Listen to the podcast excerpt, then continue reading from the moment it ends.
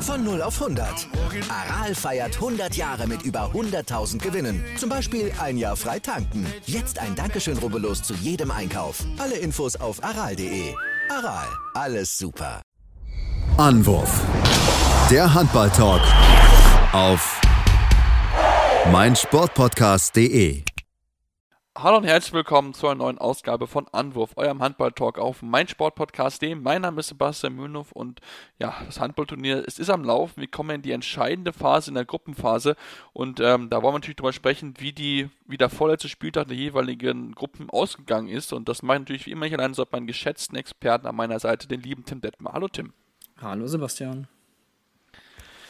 Ja, Tim, ähm, wir fangen heute wieder mit den Frauen an, da auch hier heute am Freitag Nachmittag die Herren, das Herrenspiel noch aussteht und ähm, wir natürlich erst natürlich vorher die Frauen aufnehmen, bevor wir uns mit dem Herrenspiel beschäftigen. Ähm, lass uns dort mit Gruppe A anfangen und ja, mit der Mannschaft, die die Gruppe A verdientermaßen anführt. Niederlande gegen Angola am Ende 37 zu 28. Klingt sehr deutlich. War es das auch, Tim? Ja, also vor allem nach äh, oder in der zweiten Hälfte haben die Niederländerinnen das wirklich wieder souverän äh, runtergespielt und sich äh, ja, Tor für Tor absetzen können.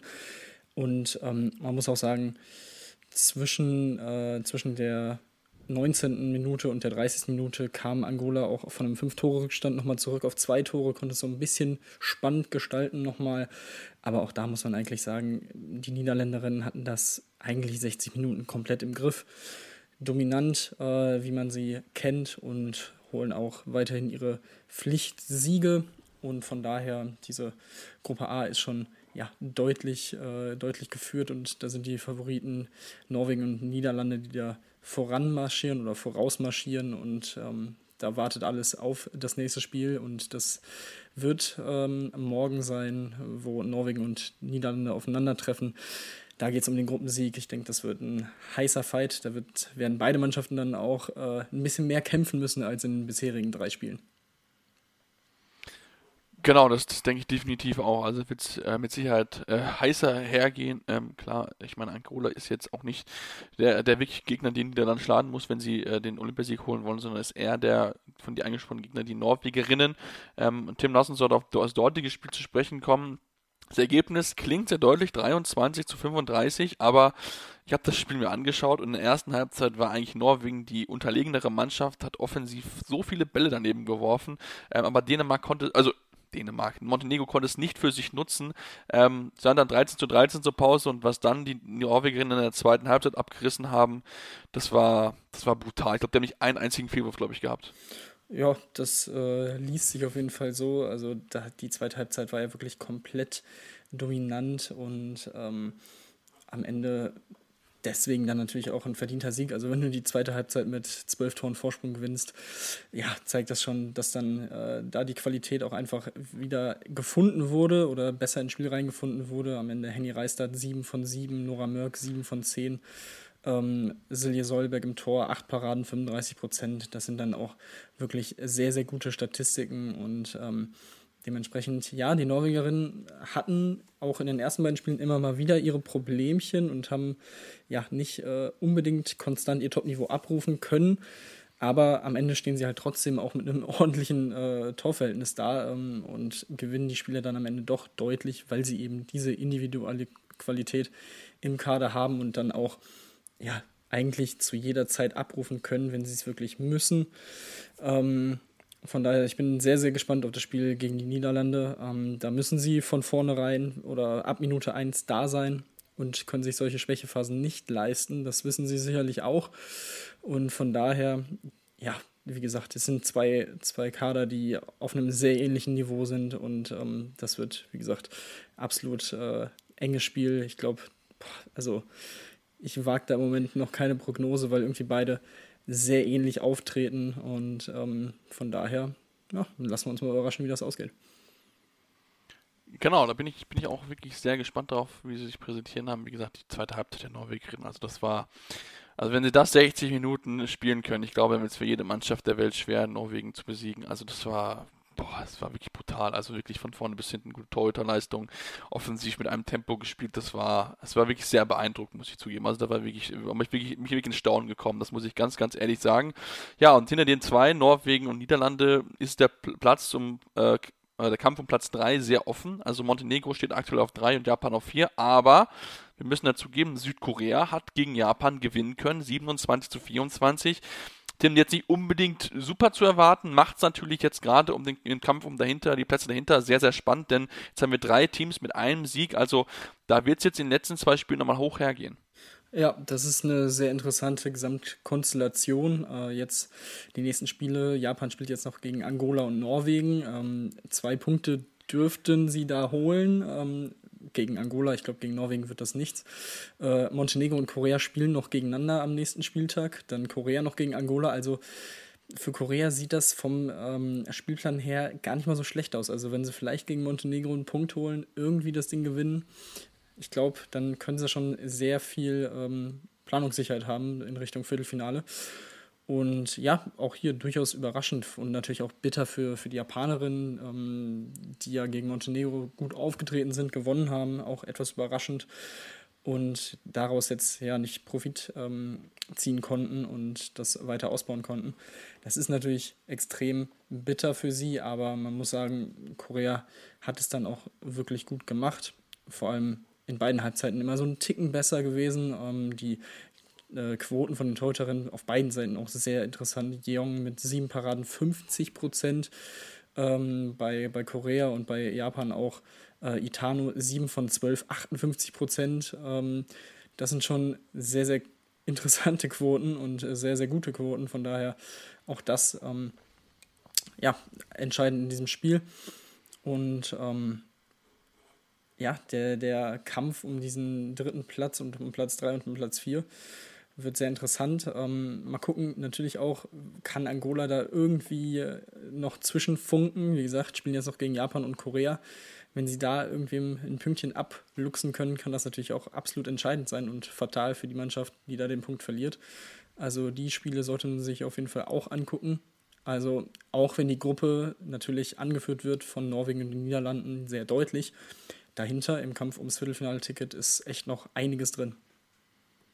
Mhm, auf jeden Fall, und da könnte es dann möglicherweise auch um die Tordifferenz gehen, denn die zielt ja zuerst, bevor es da um, äh, um den Deckenvergleich geht, ist zuerst die Tordifferenz gefragt. Das ist schon ja, wirklich dann auch sehr, sehr spannend zu beobachten. Die Japanerinnen aber haben viel gegen Korea einfach zu viele Fehler gemacht. 15 technische Fehler, 15 Ballverlust, das ist einfach zu viel. Damit wird es dann ganz, ganz schwierig, in so einem Duell auf Augenhöhe da zu gewinnen. Deswegen ähm, ist diese Gruppe sehr, sehr spannend. Also da ist hinter den beiden Norwegen und Niederlande ganz, ganz viel möglich. Ähm, Kommen wir zur Todesgruppe, Tim Gruppe B. Ähm, dort thront ganz, ganz oben die Schwedinnen. Wer hätte es gedacht? 28 zu 28 haben sie gegen Frankreich gespielt, haben sich da, ja, das war ein, ein enges Spiel, ein Spiel auf Augenhöhe, aber auch obwohl es unentschieden ausgegangen sind, haben sich die Schwedinnen enorm über diesen äh, ja, Punktgewinn gegen Frankreich gefreut.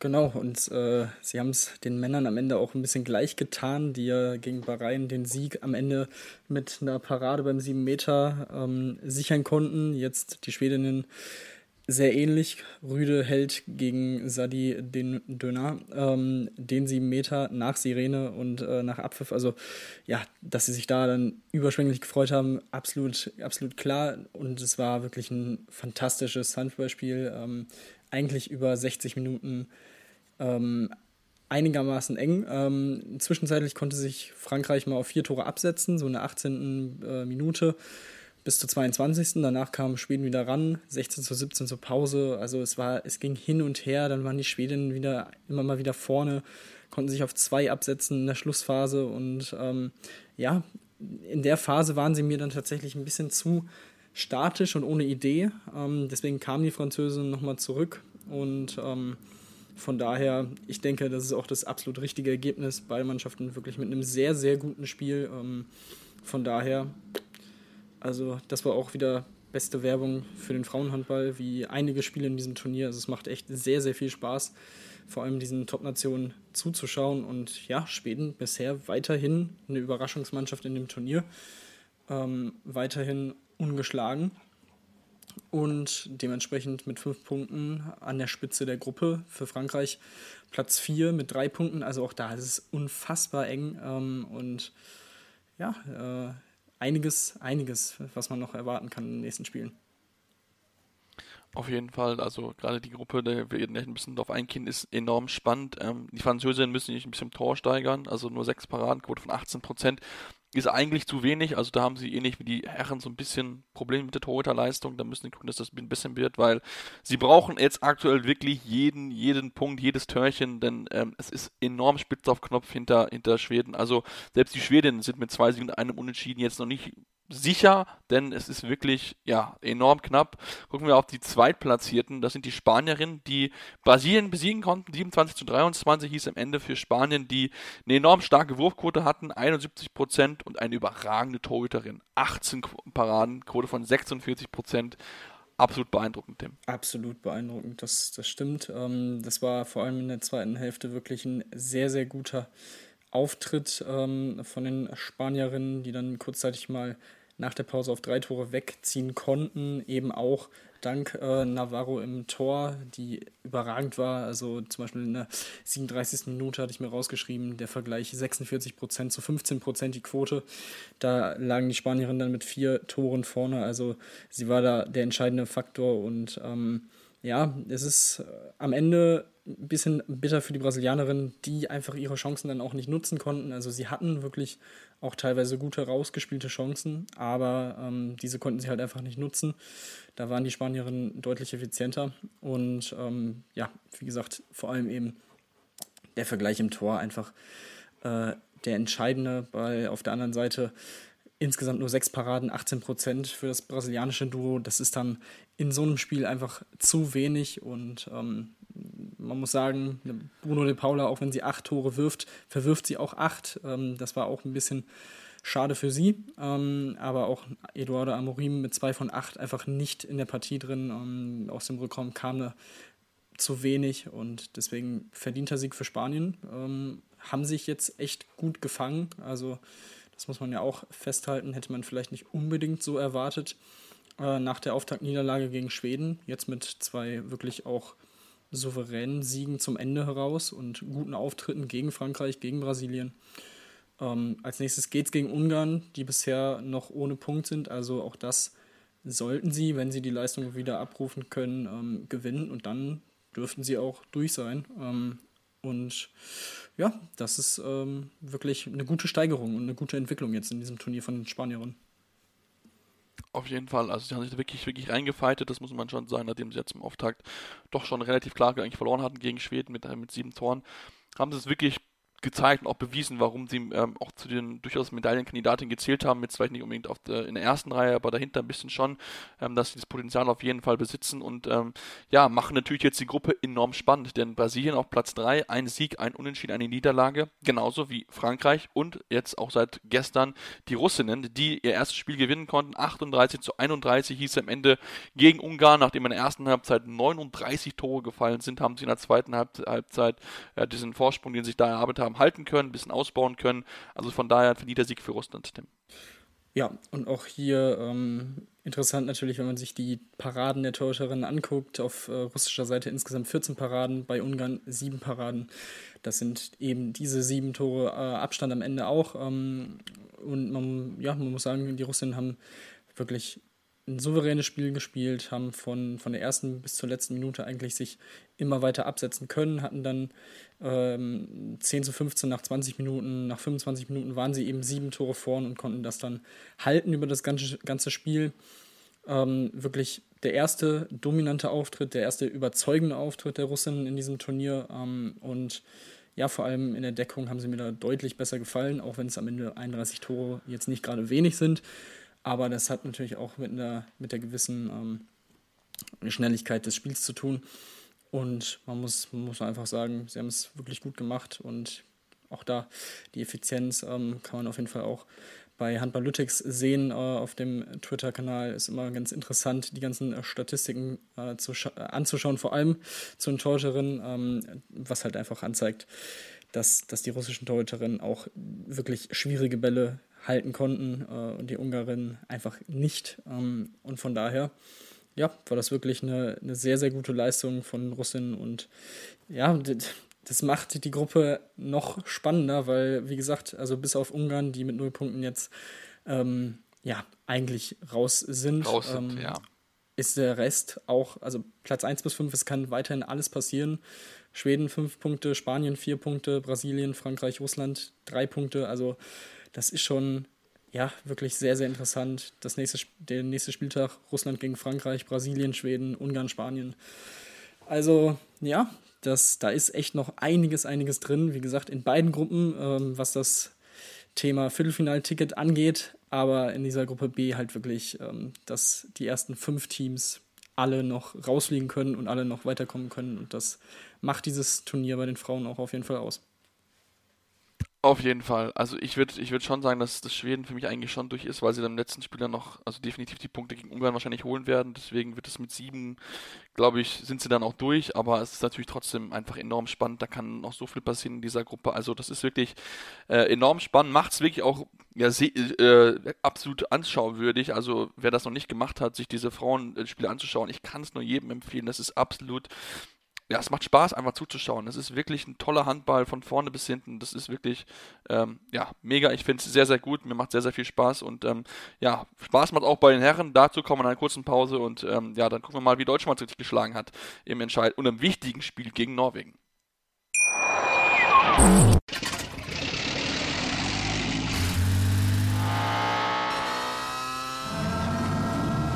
Von 0 auf 100. Aral feiert 100 Jahre mit über 100.000 Gewinnen. Zum Beispiel ein Jahr frei tanken. Jetzt ein Dankeschön, rubbellos zu jedem Einkauf. Alle Infos auf aral.de. Aral, alles super. Ja, und wir sind zurück aus der kurzen Pause und ja, werfen jetzt den Blick auf das Deutschlandspiel, denn Tim, wir müssen sagen, Deutschland hat gewinnen können gegen Norwegen am Ende. Souveräner Sieg, würde ich mal sagen. 28 zu 23 heißt es am Ende. Ähm, das war vielleicht die beste Turnierleistung bisher von der deutschen Mannschaft, oder?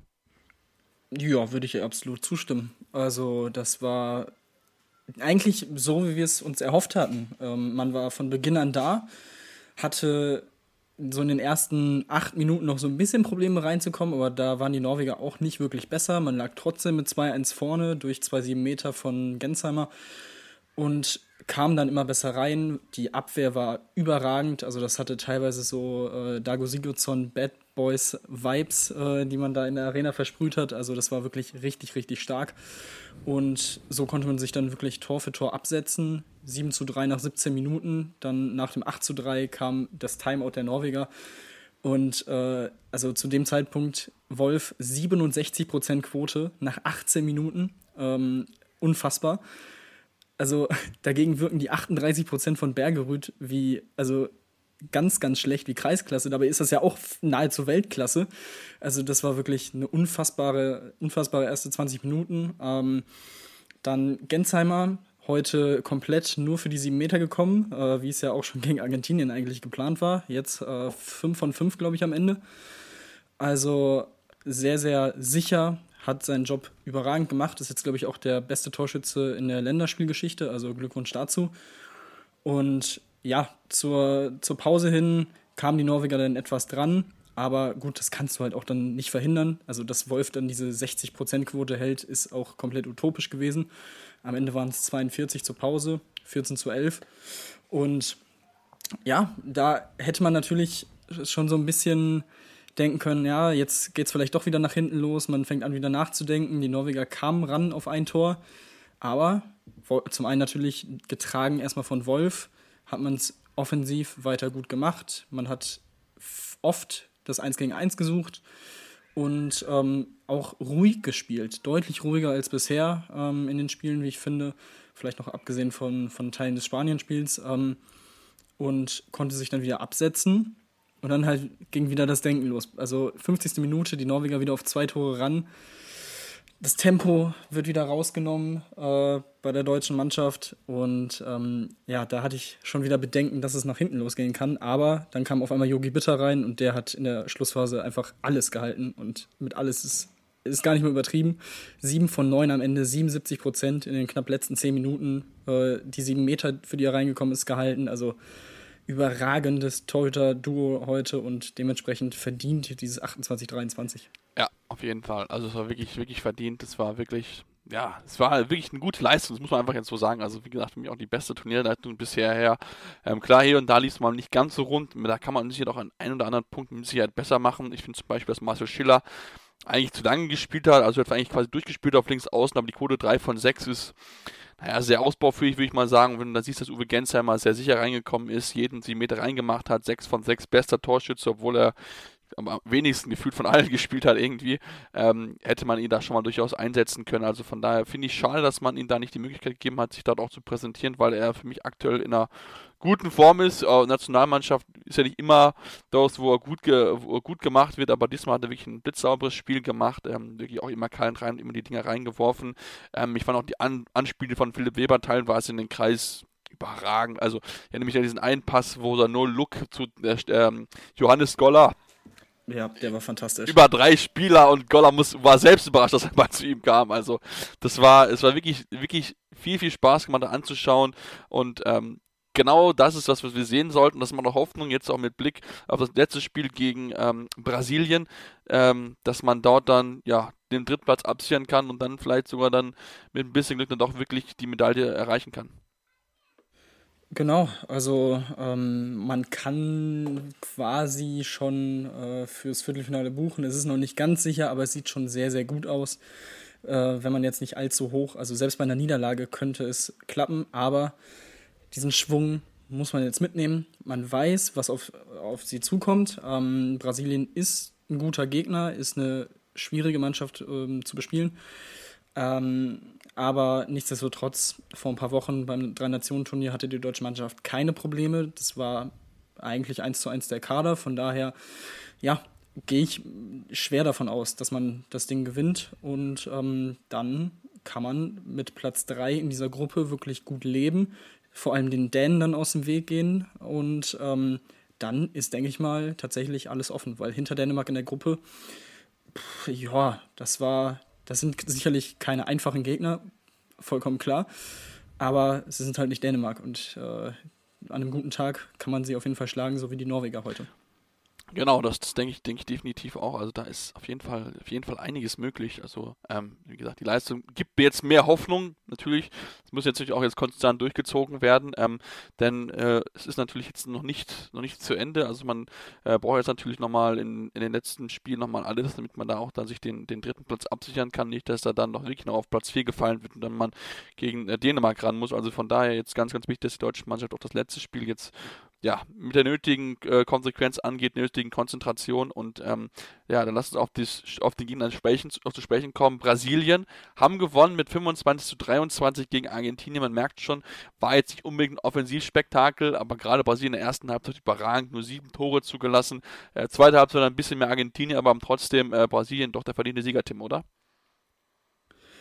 Das war ein absolut verrücktes Spiel. Also ähm, du hast es gesagt, in der ersten Halbzeit Brasilien wirklich überragenden Handball gespielt. Auf der anderen Seite Argentinien kam wirklich gar nicht ins Spiel, beziehungsweise sie nutzen halt ihre Chancen nicht. Sie hatten klarste Chancen, klarste Gelegenheiten und sind immer wieder an äh, Tessariol gescheitert.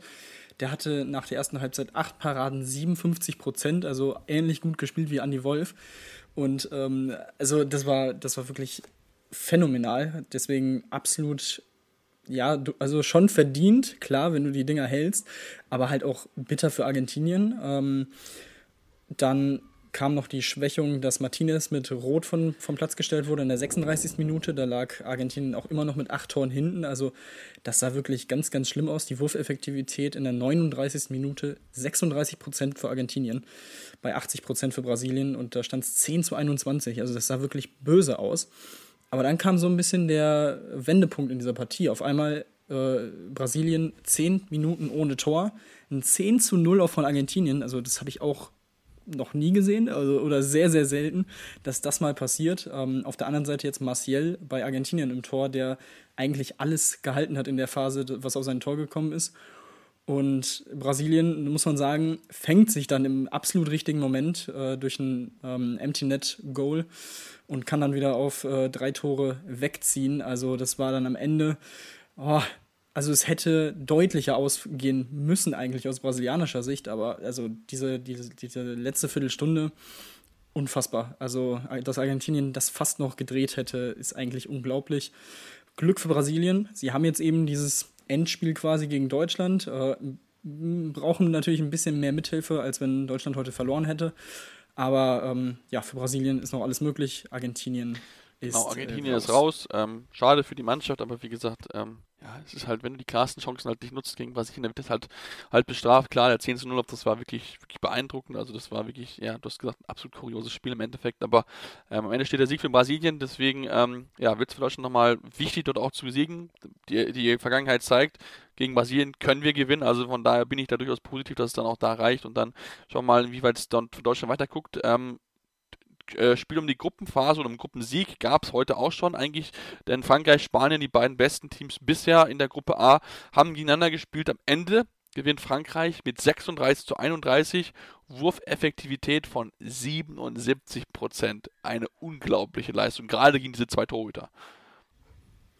Genau, und das war am Ende auch das Problem für die Spanier, dass wirklich das passiert ist, was so gut wie nie passiert, dass weder Peres de Vargas noch Corrales irgendwie die äh, Hände an die Bälle bekommen haben.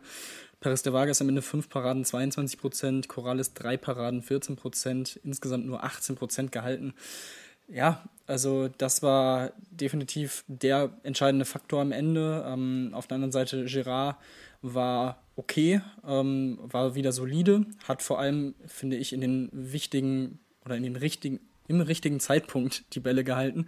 So ist es richtig. Und ähm, dazu auch eine schwache Wurfauswahl äh, in manchen Situationen der Spanier und deswegen ähm, auch in der Höhe durchaus verdient. Vor allem, ähm, weil die Franzosen, finde ich, ja, eigentlich gut gespielt haben. Ähm, weggezogen sind. Remeli hat wieder mal überragend gespielt. Ähm, die Franzosen haben sehr viel mit zwei Linkshändern gespielt im Rückraum, mit Mem und Remeli, was man ja auch schon häufiger gesehen hat. Und ähm, bei den Spaniern hat man, muss man auch sagen, in der Defensive schon gemerkt, dass mit Viran Moros der Abwehrchef fehlt.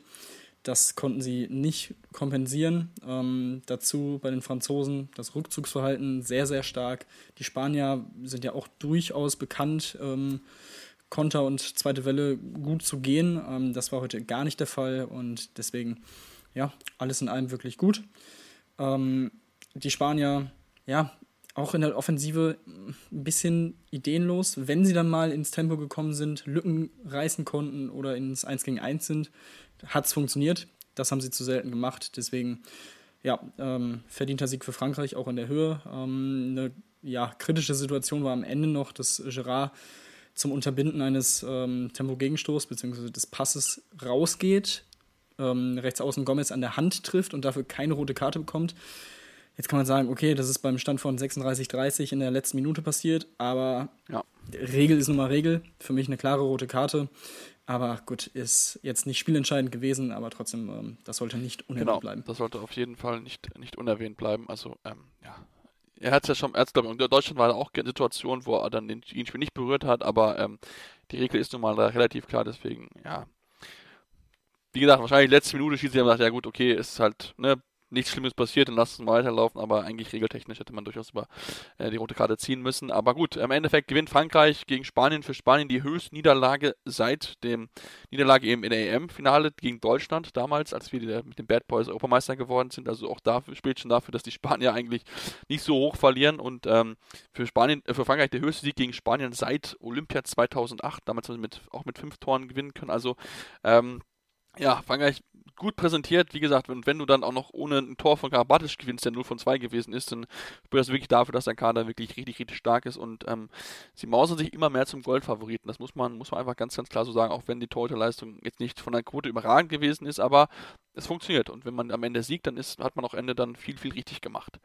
Tim, lass uns in, zur Gruppe A gehen und ähm, da über den zweiten Favoriten auf Gold sprechen, über die Dänen. Am Ende gewinnen sie 30 zu, äh, 34 zu 28 äh, nach der ersten Halbzeit, die relativ ausgeglichen gewesen ist und noch der torreich war die zweite das Gegenteil. Genau, ähm, am Ende ziehen die Dänen gegen die Portugiesen ähm, vor allem so ab der 42. weg. Ähm, bis dahin war es ein sehr enges Spiel, tatsächlich auch sehr ähm, torreich, du hast es gesagt, wirklich 20 zu 19 zur Pause für die Dänen. Ähm, das war, ja, die Dänen eigentlich über die gesamte Spielzeit, ähm, auch bis zu dieser 40. Minute hin, immer so einen Ticken besser, der portugiesischen Abwehr, fand ich, hat so ein bisschen der Zugriff gefehlt, ähm, deswegen auch die 20 Gegentore. Sie haben es dann ganz gut gemacht, haben es dann aber in der zweiten Halbzeit verpasst, ähm, die Paraden von Umberto Gomez in Tore umzumünzen. Also es hätte nach 44 Minuten auch gut und gerne 25, 25 stehen können, dann wäre das vielleicht nochmal eine andere Schlussphase gewesen oder geworden, aber so, ja, ist es für Dänemark der nächste deutliche Sieg gegen ein Team, das ähm, wirklich auch unangenehm zu bespielen ist. Und auch hier, also im Moment muss man sagen, die Dänen, die Franzosen, das sind aus den beiden Gruppen bisher so die stärksten Teams, die wirklich sehr, sehr gut spielen, die, die Dänen, die auch so ein bisschen die ähm, Kräfte ein bisschen aufteilen können, immer mal wieder. Also ähm, das ist schon sehr beeindruckend, was sie spielen bisher. Und ähm, ich denke, die Gruppe sollten sie auf jeden Fall gewinnen. Ähm, haben jetzt noch das letzte Spiel gegen Schweden, ähm, zu dem wir gleich noch kommen. Also das, das sieht schon sehr, sehr gut aus. Ja, auf jeden Fall. Das sieht schon, sieht schon richtig, richtig, richtig gut aus. Ähm, wollen noch erwähnen, dass Mikkel Hansen seit ähm, dem heutigen Spiel jetzt der beste Werfer in der Geschichte der Olympischen Spiele ist. Ähm, ist jetzt auf Platz 1 ähm, und hat noch ich weiß nicht, ob er 2024 noch spielen wird, aber zumindest hat er noch einige Spiele bei diesem Turnier auch vor sich, vor den, äh, wo die Torbilanz weiterhin ausbauen kann. Überragend, auch wenn er da ziemlich 10 Fehlwürfe hatte, aber trotzdem neun Tore geworfen. Ähm, Dreh- und Angelpunkt so ein bisschen. Und äh, man sollte vielleicht nicht Matthias Gitzel erwähnen, äh, 7 von 7, sehr, sehr gut auch dort gewesen. Und ähm, ja, die den sehen schon wieder Gruppensieger aus. Wird mich jetzt äh, nicht so wundern, wenn es da irgendwas daran hindern sollte. Lass uns zu den Plätzen dahinter kommen zu sprechen. Wir hatten das Spiel Schweden-Ägypten, ähm, das Duell durchaus um Platz 2. Ägypten hat es für sich entscheiden können mit fünf Toren Unterschied, am Ende 27 zu 22 und ähm, der ja, sichere Sieg, Tim, oder? Das war ein sehr souveräner Auftritt der Ägypter. Ähm, das war, finde ich, auch sehr beeindruckend. Man hatte eine sehr gute Torhüterleistung, vor allem in der ersten Halbzeit Hendavi 11 von 20, 55 Prozent. Ähm, sehr, sehr gut. Am Ende für ihn auch 17 von 38, 45 Prozent. Also konnte die Quote nahezu halten in der zweiten Hälfte. Also das war natürlich ein absoluter Faktor. Sanat 6 von 6, ähm, sehr, sehr gut. Und ähm, ja, sie haben es eigentlich so gespielt, wie man sie kennt. Kraftvoll aus dem Rückraum, dort immer wieder Rotationen, die die schwedische Abwehr wirklich für, für große Aufgaben gestellt hat. Und ähm, generell fand ich es ein sehr enttäuschender Auftritt von, von Schweden, vor allem offensiv. Nach 20 Minuten 5 zu 10. Ähm, zur Halbzeit konnten sie sich dann noch so ein bisschen ranrobben auf 9 zu 13, aber ja, äh, die, die schwedische Abwehr war auch viel zu schläfrig. Zu Beginn der zweiten Halbzeit zieht Ägypten dann wieder auf sechs Tore weg. Da war es dann eigentlich auch wirklich entschieden. Ähm, und von daher, ja, noch so ein bisschen Schadensbegrenzung der Schweden am Ende, dass es dann doch nur fünf Tore Abstand waren. Aber hm, das äh, lässt mich ein bisschen äh, nachdenklich zurück, was die schwedische Mannschaft angeht. Und ich kann mir nicht so wirklich vorstellen, wie sie jetzt gegen Dänemark das letzte Spiel irgendwie gewinnen sollen und gewinnen wollen. Von daher geht es für sie wahrscheinlich auf Platz 3 aus der Gruppe raus. Ähm, dementsprechend dann halt gegen Spanien oder Frankreich. Ah, ich, ah, ich kann mir nicht so richtig vorstellen, dass, äh, dass sie da groß was reißen. Aber in einem Spiel ist da natürlich nochmal alles was anderes in einem K.O.-Spiel. Aber trotzdem, wie gesagt, im Moment ähm, ist, ist mein, mein Tipp mit den Schweden vielleicht doch nicht so gut gewesen. Ja, wir haben ja beide ein bisschen auf die Schweden getippt, aber gut, ja. vielleicht, vielleicht steigern sie sich nochmal gucken. Die Wurfquote von 48% natürlich unterirdisch. Und ich denke, wenn du äh, die 7 von 7 von Lukas Peas, äh, Pea abziehst, dann sieht es wahrscheinlich noch schlechter aus. Also, ähm, das war einfach nichts. Schlechten Tag gehabt, ganz schnell abhaken, würde ich sagen, denn gegen Dänemark musst, musst du befreit, ganz befreit ausspielen. Klar, äh, möchtest du natürlich schon gerne gewinnen, das wäre noch bisschen anderes von der Motivation her, aber ähm, da du auf jeden Fall eine Leistungssteigerung her, wenn sie dann in der, ja, in der Gruppenphase dann oder in der, in der K.O. dann mit den Top-Leuten mithalten wollen. Aktuell sieht es ein bisschen aus, dass sie gegen Spanien antreten müssen und ähm, da müssen sie definitiv hellwach sein, wenn sie sich dort wieder erlauben, wie jetzt gegen Ägypten, dann äh, ist es relativ schnell dann auch dort vorbei. Ähm, lass uns zum letzten Spiel in der Gruppe äh, zu sprechen kommen, denn es geht noch so ein bisschen auch um Platz 4 4 und da hat Bahrain einen Schritt in die Richtung gemacht, dass man Vierter gerne werden möchte. 32 zu 30 gegen Japan gewonnen. Gutes Spiel wieder gezeigt und Bahrain wirklich bisher macht das sehr, sehr gut. Bin ich sehr positiv überrascht von tolle Teamleistung, 70% Quote. Hat alles perfekt gepasst, Tim. Und sie haben sich halt endlich mal belohnt. Ähm, das ja. war ja so das Thema von, von Bahrain bisher. Und man muss sagen, es war wirklich auch ein komplett ausgeglichenes Spiel. Ähm, beide Mannschaften haben sich ähnlich viele Chancen erarbeitet und ähnlich ähm, gut gearbeitet. Äh, Japan hat die klareren Chancen, äh, die sie hatten, dann nicht nutzen können. Dazu hatten sie keine Torhüterleistung, beziehungsweise eine deutlich schlechtere Torhüterleistung als ähm, bei Bahrain ähm, am Ende 6 Paraden 16 Prozent, Bahrain äh, 10 Paraden 25 Prozent, also beides jetzt ähm, nicht wirklich gut, aber ähm, das reicht dann halt in so knappen Spielen dann für Bahrain. Und von daher, ähm, ja, wie gesagt, endlich mal belohnt. Sie haben es wirklich gut gespielt. Sie lagen eigentlich die ganze Zeit immer so ein Tor vorne, ähm, weil die Japaner auch immer mal wieder mit mit Ballverlusten dann aufgefallen sind. Ähm, auf beiden Seiten muss man das auch festhalten, ähm, die, die Ballverluste sehr hoch ähm, und von daher, ja, durchaus verdient, ähm, aber es war wieder sehr, sehr eng. Freut mich einfach für die Mannschaft, dass sie sich so belohnen konnten. Ähm, natürlich sehr bitter für Japan, dass sie hier jetzt wahrscheinlich als letzter rausgehen aus dem Turnier ohne Punkte. Ähm, sicherlich enttäuschend, äh, wenn man bedenkt, dass man mit Dago Sigurdsson natürlich auch einen Trainer geholt hat, der das Team lange darauf vorbereiten sollte und vorbereitet hat, um ja, vielleicht was zu erreichen. Man hat bei der WM äh, im Januar ja schon wirklich Fortschritte auch gesehen. Das konnte man äh, bei diesem Turnier jetzt leider noch nicht so wirklich ähm, konstant abrufen. Vor allem die Torhüterposition halt immer wieder ein Problem. Ähm, das ist dann schon, schon sehr bitter. Wobei man natürlich auch festhalten muss, sie haben halt auch nur das Spiel gegen Dänemark deutlich verloren. Also und gegen Schweden mit zwei verlieren, gegen Ägypten mit vier. Das ist dann halt, ähm, das ist dann halt noch eine Schublade zu hoch. Äh, bitter. Jetzt geht es im letzten Spiel gegen Portugal. Für Portugal geht es um alles. Die müssen auf jeden Fall gewinnen ja. und hoffen, dass äh, Bahrain gegen Ägypten verliert, um noch weiterzukommen. Um, und wie gesagt, dann als letztes Spiel dann noch Dänemark gegen Schweden das wird auch nochmal ein sehr interessanter Spieltag in der Gruppe. Auf jeden Fall, das wird ein, ein, richtig, richtig interessanter Spieltag. Da müssen wir definitiv mal, mal schauen, ja, wie es dann am Ende ausgehen wird. Sonntag gibt es dort die Entscheidung. Erstes Spiel direkt Japan gegen Portugal, 2 Uhr morgens deutscher Zeit. Ähm, ja, also da wird es dann schon wirklich um die, um die Wurst gehen und dann Portugal braucht auf jeden Fall den Sieg, wenn sie sich den vierten Platz sichern sollen. Klar, wäre dann schwierig, aber Portugal hat ja gegen Frankreich bewiesen, dass sie Frankreich schlagen können. Also von daher wäre das, glaube ich, ein spannendes Viertelfinale, muss ich ganz ehrlich zugeben, das ich sehr, sehr gerne sehen möchte. Ähm, aber gut, das werden wir natürlich dann sehen äh, am Sonntag. Da sind, sind wir jetzt am Ende unserer Ausgabe angekommen. Wir hoffen, euch hat es euch gefallen. Wenn es euch gefallen hat, gerne mal eine Rezension da lassen. Am liebsten natürlich 5 Sterne bei iTunes. Immer auch gerne uns schreiben über Twitter. Bei mir ist es seppmars56, beim Tim ist es ist tim-detmar23. Wie euch die Sendung gefällt, was wir besser machen können, was äh, Themenanregungen sind. Wir sind da offen für jegliche Art von Kommunikation mit euch.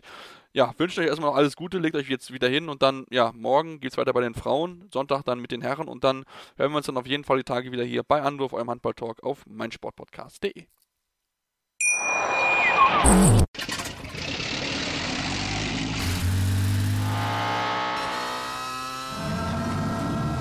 Von 0 auf 100. Aral feiert 100 Jahre mit über 100.000 Gewinnen. Zum Beispiel ein Jahr frei tanken. Jetzt ein Dankeschön, rubbellos zu jedem Einkauf. Alle Infos auf aral.de. Aral, alles super. Ich habe mich natürlich schockverliebt, weil die war wirklich ganz, ganz klein. So begann die Mensch-Hund-Beziehung zwischen Christina und Tierschutzhund Frieda. Und wie es danach, nach dem ersten Moment der Verliebtheit, so weiterging und welche Klippen es danach zu umschiffen galt, das hört ihr in der neuen Ausgabe von Iswas Dog dem Podcast für harmonische Mensch-Hund-Beziehungen. Ist was, Dog? Mit Malte Asmus. Überall, wo es Podcasts gibt. Anwurf. Der Handball-Talk auf meinsportpodcast.de.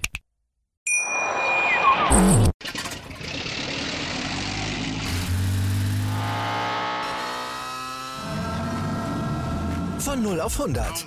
Aral feiert 100 Jahre mit über 100.000 Gewinnen. Zum Beispiel ein Jahr frei tanken. Jetzt ein Dankeschön, rubbellos zu jedem Einkauf. Alle Infos auf aral.de. Aral, alles super.